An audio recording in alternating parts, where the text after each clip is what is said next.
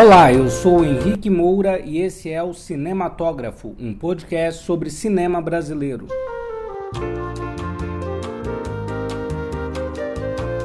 Salve, meus amigos! Chegamos ao sétimo episódio. Hoje quero conversar com vocês um pouco sobre um filme que me marcou bastante: Febre do Rato, de Cláudio Assis.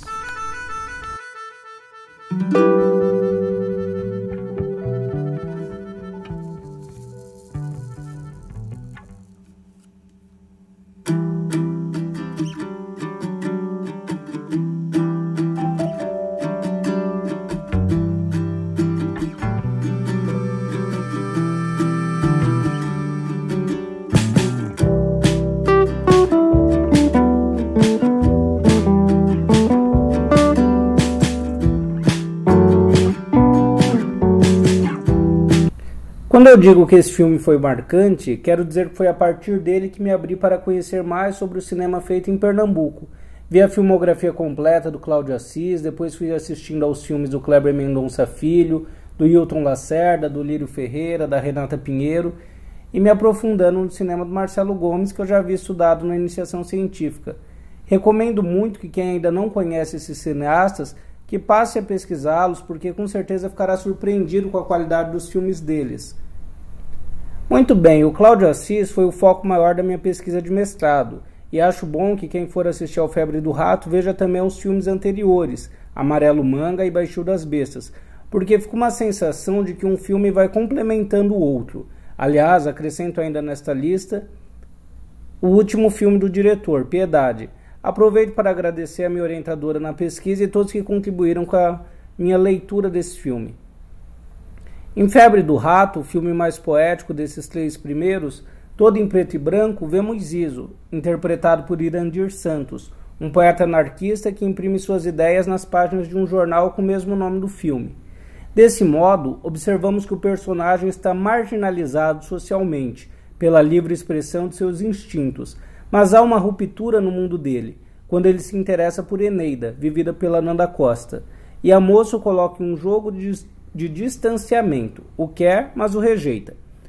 No universo armado pela ficção, tudo é permitido para explorar os próprios desejos. As relações que os personagens estabelecem, mesmo morando na periferia, são anárquicas e, consequentemente, distantes das lógicas do sistema. Obedecem à amizade e ao prazer. Mas, ao fim, o poeta acaba pagando o preço da sua liberdade.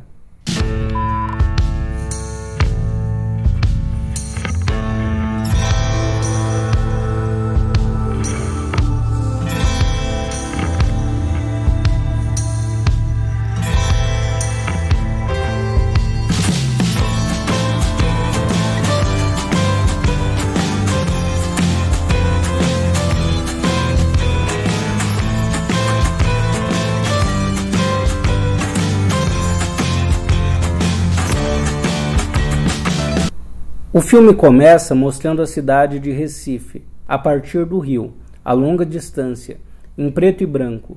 Esse olhar distante, reforçado pelo preto e branco, com um poema sendo narrado ao fundo, ao ganhar corporalidade, insere o espectador numa melancolia, em uma procura de algo que se quer mostrar. Ainda não há como saber em qual universo adentraremos, mas reconhecemos vidas que se separam pelo fator econômico prédios versus palafitas. Porém, vemos tudo isso sobre as águas. É como se a distância permitisse repensarmos as distinções entre um lado e o outro. Mas a fotografia revela uma imagem apenas. Não há, portanto, dois lados de uma mesma moeda. Ao contrário, apenas uma face dela que revela uma ambiguidade. É Jean-Claude Bernardet quem nos indica que analisar um filme é descobrir mecanismos de composição, de organização, de significação, de ambiguidade, estabelecer a coerência ou as contradições entre estes mecanismos. A partir disso, busco observar como elementos de composição do filme indicam uma duplicidade que insere o foco narrativo na ideia de um ente-lugar. Desse modo, o foco narrativo marca distância em relação aos personagens. Em contrapartida, temos um poeta, um agitador cultural que performatiza e provoca. Resumindo, Tratam-se de duas esferas distintas. De um lado, o poeta anarquista, pregando aos outros suas visões de mundo, de outro, um foco narrativo distante do personagem, contando outra história. Nessa leitura, quero apontar como foco narrativo situa o poeta num pertencimento de mundo ambíguo, mas revelador de possibilidades, ou seja, isso não ocorre necessariamente no enredo, isto é, a ordem do o que, mas sim na composição cinematográfica, ou seja, no como.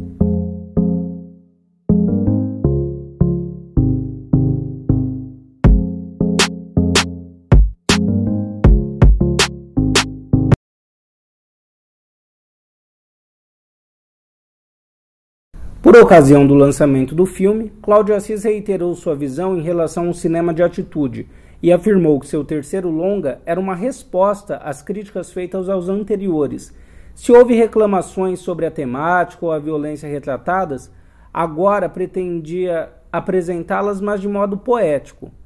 Fiz Febre do Rato para mostrar que sou poesia sim, só que a vida não é fácil, resumia ele em entrevista. E a sociedade é hipócrita, mas se ela quer que eu a engane, eu engano. Mostro as favelas e a lama do Recife em preto e branco, porque sei que se colocar em cores ela não vai gostar. Diretor e propostas artísticas continuavam os mesmos dos filmes anteriores, ao menos em relação ao discurso. Assistindo ao filme, confirma-se isso. Entretanto, há um realce dos elementos poéticos, a começar pela figura de Zizo, anárquico, libertário e subversivo, que pode ser compreendido de certo modo como um alter ego de Assis e, além disso, como sujeito periférico, como teorizado por Tiaraju Nandéia, que diz o seguinte: Assim sendo, o sujeito periférico deve portar o orgulho de ser periférico, deve reconhecer-se como pertencendo a uma coletividade que compartilha códigos, normas e formas de ver o mundo. Deve possuir senso crítico com relação à forma como a sociedade está estruturada e deve agir para a superação das atuais condições. Compreende-se então Zizo como um sujeito politizado, consciente de sua condição econômica, em busca de fazer os amigos, outros marginalizados, refletirem sobre a situação em que se encontram e, mais do que isso, tentar subverter essa situação. Ele realiza ainda um trabalho de divulgação de suas ideias através do jornal ou zine homônimo ao filme, Febre do Rato Gíria pernambucana, como já comentado, que significa fora do controle. O próprio filme parece estar fora do controle, ou melhor, ter outras lógicas dependentes de análise a fim de compreendê-las. A figura do poeta, intelectual, salvador, a conscientizar o povo ignorante, tais como aqueles surgidos nos filmes do Brasil pós-golpe de 64, só não aparece completamente em Febre do Rato por uma distinção forma e conteúdo. Isto é, em termos de enredo, a imagem do poeta é exatamente a mesma, mas se observados aspectos de composição fílmica, depreende-se que formalmente há uma negação dessa persona, como esta análise mostrará. O poeta mora na periferia, mas parece pertencer a outro mundo, que não é também o da classe média, representada pelos prédios ao redor então ele não é nem de lá nem de cá. Embora more na periferia, insere-se em uma outra possibilidade. Em linhas gerais, a história do filme pode ser compreendida em três partes. A primeira é a do equilíbrio de Zizo. Ele declamando seus poemas, produzindo seu jornal, é, transando com as mulheres mais velhas. A segunda eu colocaria do desequilíbrio de Zizo, ou seja, é o momento que ele se apaixona por Eneida enquanto a terceira é a do equilíbrio final. Que aí vocês vão me perdoar o spoiler, o spoiler, oh, mas após a morte de Zizo, quando Eneide e os amigos deles e a mãe do poeta estão no quintal seguindo a vida. O filme caminha mais por uma direção poética. Os acontecimentos não são o que há de mais relevante. Seria o diretor enganando, entre aspas, o espectador? Lembremos-nos de sua provocação. Se não querem violência, mostre poesia. Os momentos líricos escondem um pouco a dura realidade que o filme trata. Por outro lado, revelam ainda, como nos versos dos Racionais, até no lixão nasce flor. Ou seja, apesar de todas as dificuldades socioeconômicas, a periferia também pulsa desejo, tesão e arte. Uma coisa que vale dar o maior destaque é a fotografia do filme, assinada pelo ótimo Walter Carvalho. Tem algumas cenas em plongé, que é quando se filma de cima para baixo, que, na minha opinião, entram para a história do cinema brasileiro, dando destaque principalmente para as cenas de sexo entre os Is e as mulheres mais velhas dentro de uma caixa d'água e na dos amigos que moravam juntos, que é um, uma turma que vivia um poliamor. Que é uma cena incrível também, que tem uma sequência com fundo sonoro nas batidas do Mangue Beat, uma cena maravilhosa. Voltando ao tema do preto e branco, em entrevista concedida à TV Gazeta, Cláudio Assis respondeu que as cores do Recife atual tirariam a poesia, ao passo que a falta delas abstrai o espectador, tornando o filme uma viagem. Aquilo é Recife e não é Recife.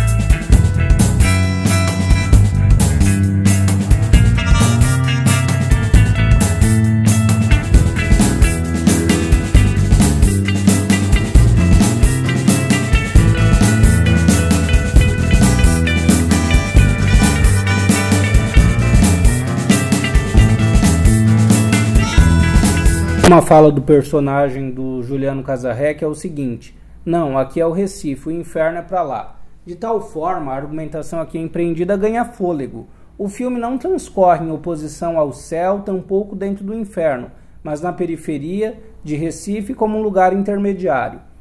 Eu espero ter deixado claro que o clima do filme, até certo ponto, é de melancolia misturado com alegria e poesia. Mas quero comentar a cena em que Zizo conhece Eneida. É noite, a panorâmica da direita para a esquerda revela pessoas assistindo a algum filme. Esse movimento da câmera permite perceber uma sutileza de algo que vai se revelando aos poucos. O tempo fica suspenso. Alguns assistem, outros bebem, é um homem que projeta o filme, o tecladista está arrumando seu instrumento, a projeção acontece num pano plástico. Zizi rompe à frente da câmera, seu rosto quase de perfil fica metade encoberto por sombras esse instante metalinguístico parece revelar o cinema como procedimento, ou seja, como se ele tivesse saltado do, daquele filme que está sendo projetado no improviso. Lembrando para a gente da precariedade como um objeto de criação no cinema brasileiro. Diz o caminho em direção a Eneida, ainda não se conhecem. Assistindo ao filme, ela nota a aproximação, mas não quer olhá-lo. Ao fundo ouvimos vozes das pessoas conversando. Ele sentencia que a moça tem nome de guerra. Há um diálogo que parece provocar o próprio espectador. Tá gostando do filme? O foda é que não tem história, né? Zizo ri. Esse filme é a minha história. História quem cria é quem vê. Até esse momento, 39 minutos de filme não há nenhum conflito articulado, com exceção da relação conturbada dos amigos de Zizo. Pazinho, um coveiro vivido por Matheus Nastergalli, é ótimo, né? O coveiro se chama Pazinho.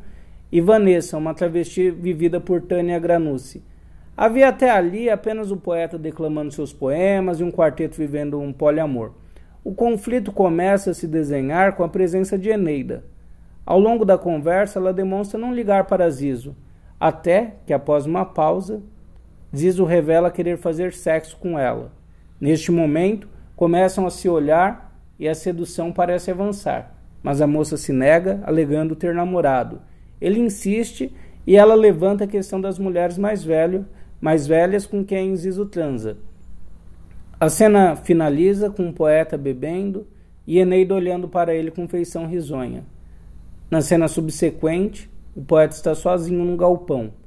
A iluminação deixa o lugar claro, em contraposição ao corpo de Zizo, todo coberto por sombra. Ele está sentado, escrevendo. Começou o seu momento obscuro. Desequilíbrio.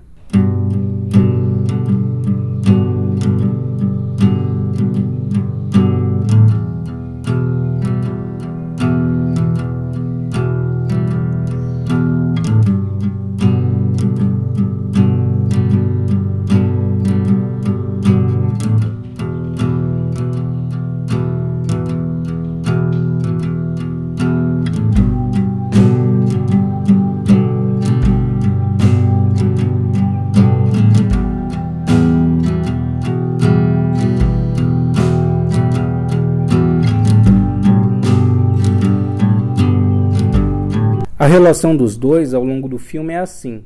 A gente acha que vai rolar alguma coisa, mas não rola. Zizo está angustiado e Eneida parece ir se interessando, mas nada. A rejeição, reiteradas vezes, parece fugir da própria compreensão da moça. Seu olhar perdido ressalta algo que escapa a ela mesma. Algumas cenas dessa relação são bem bacanas, como quando Zizo e Eneida estão às margens do rio sentados numa espécie de deck, um de costas para o outro, ambos olham para cima como em busca de respostas. O céu nublado reforça uma zona turbulenta, o cinza da vida. A tempestade parece se aproximar. Isolados. Parecem fazer parte de mundos diferentes. Ela comenta sobre os pais dela. Sua mãe é 15 anos mais velha que o pai. Chama-se Helena. O poeta brinca que na família dela só há pessoas com nomes clássicos ao que ela responde que sua avó chamava-se Iracema. Levantam-se, cada um olha em uma direção. Zizo comenta sobre a infância. Vale observar foto na fotografia a ideia de um entre-lugar. Podem ver a cidade, o rio e seus barcos, mas os personagens não fazem parte daquilo. Estão introspectivos, como se o mundo não importasse. Outra recusa. Ele a convida para nadar e ela diz que aquelas águas trariam doenças. Mais do que afastada, Eneida independe do poeta. Exemplo disso, na cena seguinte, ela aparece nadando no mar. Percebe-se um jogo de oposições, não nada com ele, nem no lugar em que ele convida. O tempo e o espaço de Eneida e Zizo são outros. Uma coisa que às vezes atrapalha muito as produções brasileiras são os diálogos, como se o público não pudesse compreender as entrelinhas das ações mas aqui, como diria Marcel Martin, o silêncio, melhor do que a intervenção de uma música, é capaz de sublinhar com força a tensão dramática de um momento. Através dele, do silêncio, percebemos o andar da relação. Pensando na origem da palavra paixão como patos, ou seja, doença, patologia, ela parece haver deixado o poeta fora do controle, em desespero diante da impossibilidade de relação do desejo. Reforçada pela iluminação, realça-se a angústia humana. Como observa Martim outra vez, a tela parece devolver à vida todos os mitos milenares da luta do homem contra as trevas e seus mistérios, do eterno confronto entre o bem e o mal. Por outro lado, a preferência dos diretores pelas luzes violentas e as sombras profundas pode ter sua origem no fato de que se encontram assim recriadas na tela as condições e ambientação do próprio espetáculo cinematográfico, a obscuridade, fascinação da luz, universo fechado e protetor. Esse clima maravilhoso e infantil que constitui um meio essencialmente regressivo, isto é, voltado para a interioridade e a contemplação da hipnose fílmica. Sem dúvidas, Febre do Rato é um filme que nos seduz.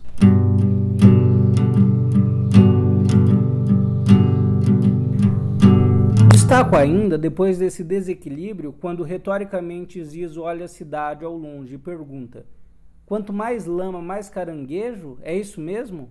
Posteriormente, afirma então que quando olha dali só vê lixo e sujeira. Questionando se não é a fome e evoca o nome do escritor Josué de Castro, também retomado pelo movimento Mangue, que colocou em discussão a problemática da fome em seu romance Homens e Caranguejos. Notamos a aridade com o filme. Ouçamos um trecho de Josué de Castro. Cedo me dei conta deste estranho mimetismo, os homens se assemelhando em tudo aos caranguejos. arrastando-se, agachando-se como caranguejos para poderem sobreviver, parados como os caranguejos na beira d'água, ou caminhando para trás como caminham os caranguejos. Nota-se no romance de Castro a condição do trabalhador que o coloca em paridade com o animal do mangue. No filme, essa angústia não se dá pela fome, como no livro, mas pela questão amorosa. Castro observa que, conforme iam crescendo, os caranguejos ficavam mais atolados na lama. De modo parecido, também o poeta, quanto mais permite seu sentimento fluir, mais se vê atolado na lama da angústia. Além disso, essa questão do desse entre lugar que eu estou chamando nessa análise pode ser pensado como esse lugar do mangue, que é retomado pelo movimento Mangue Beat e quer dizer esse espaço que é abandonado, que está destinado a não ser nada e de repente se coloca como um espaço de criação, como um espaço de é, desenvolvimento artístico. É esse entre lugar que eu estou chamando atenção nessa análise. Então, voltando ao filme, na cena há uma oposição em relação à cidade. E em sua fala, o poeta critica o homem que produz lixo, dirige para o centro do quadro e interpela Chico, Sainz, que, empresta a, que empreste desculpa, a ciência para que ele possa entender, esclarecer, ver. Para esta análise, esse trecho é importante, pois situa o sujeito periférico nesse entre-lugar, oposto à cidade, que pode representar a posse, o centro, mas também é diferente dos outros periféricos, ali representado pelos trabalhadores. Situa-se a partir do mangue, evidenciando a relação entre o cinema de Cláudio Assis e o Mangue Beat, que o diálogo, é claro, é estabelecido também pela música, né, e já pelos filmes anteriores do Cláudio Assis. Então, metaforicamente, o personagem encontra a luz que ele mesmo porta em seus discursos de conscientização e questionamento. Na próxima cena, o poeta cola lambe-lambe uma ponte, com os seguintes versos: Quando falo poesia, a poesia racha. Quando falo poesia, a poesia cresce. Quando falo poesia, a poesia borra. Quando falo poesia, a poesia suja. Mais do que um embate entre um homem apaixonado e uma mulher, configura-se uma tensão entre um artista e sua linguagem. Em seguida, ao lado da intervenção, ele para e fuma um cigarro. Seu olhar é perdido. Sucede-se a isso Zizo com um megafone perguntando se os moradores do prédio da cidade conhecem o cheiro dela. Segundo ele, é o do mangue. Se sabem o barulho da cidade. Para ele, é o do tamanco das lava lavadeiras. E ainda se sabem o gosto da cidade, que é o das prostitutas abandonadas do cais.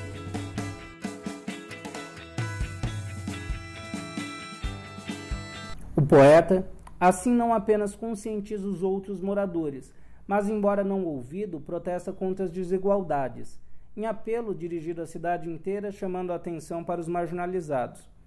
Vou caminhando para o ponto que me parece mais interessante do filme, só que não podia deixar de comentar sobre as mulheres mais velhas com quem o protagonista se relaciona e também a presença da travesti, amiga dele. Faço o comentário seguindo o que Gessé Souza observa, que é o seguinte: meros corpos são os que suscitam a relação e realizam o desejo sexual do outro sem despertar nele tal cumplicidade afetiva que, embora dependa em certo grau do desejo carnal, se projeta para além, na expectativa de que o outro se prolongue como essa fonte de aconchego em que podemos abandonar nossas máscaras de força e mostrar nossas fraquezas em suscitar rejeição.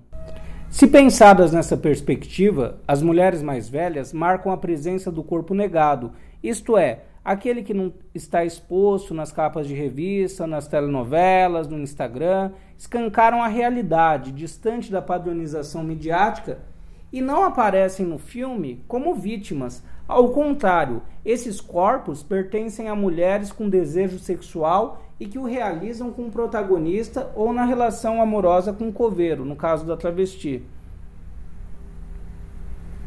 Agora, o ponto que mais me importa. Em panorâmica, vemos o sujeito periférico conscientizando os moradores.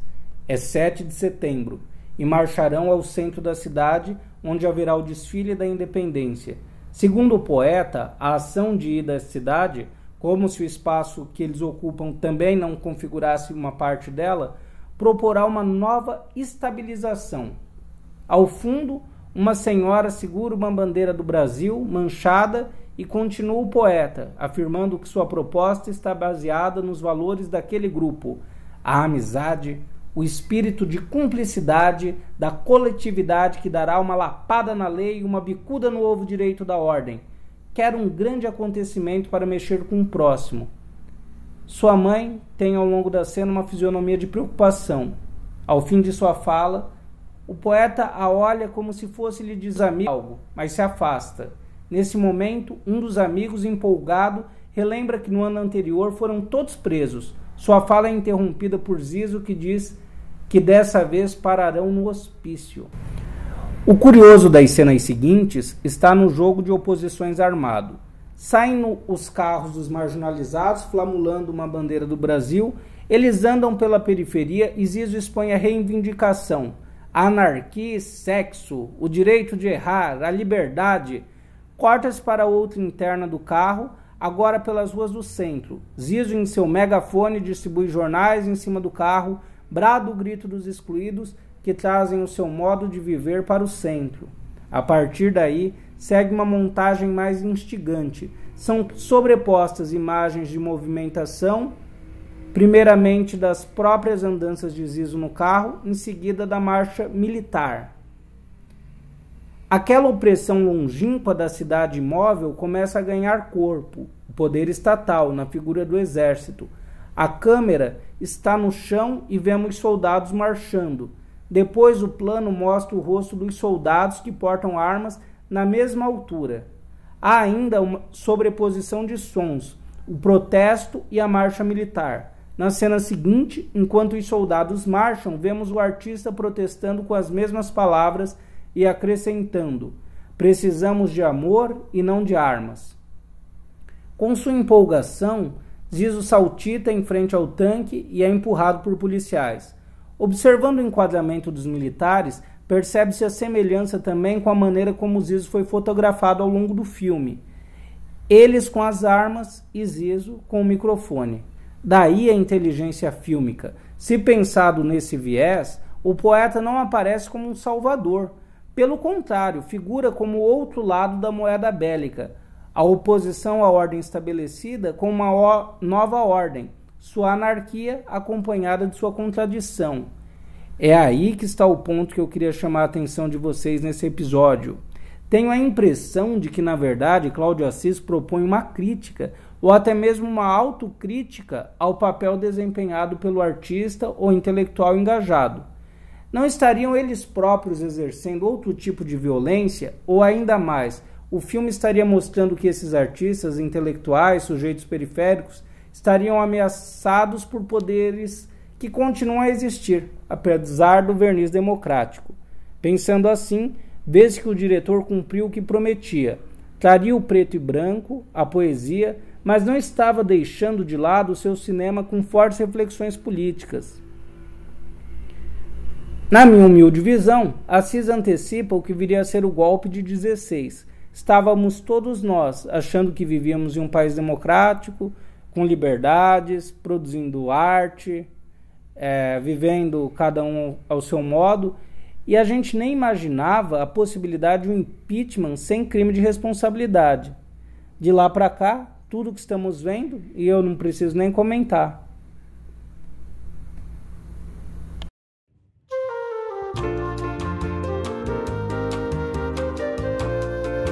É, meus amigos, é aquela velha história. A vida imita a arte. Espero que vocês tenham gostado desse episódio. E por favor, me inscrevam com as opiniões, ideias, sugestões, críticas. Ah, não, críticas não, só elogios.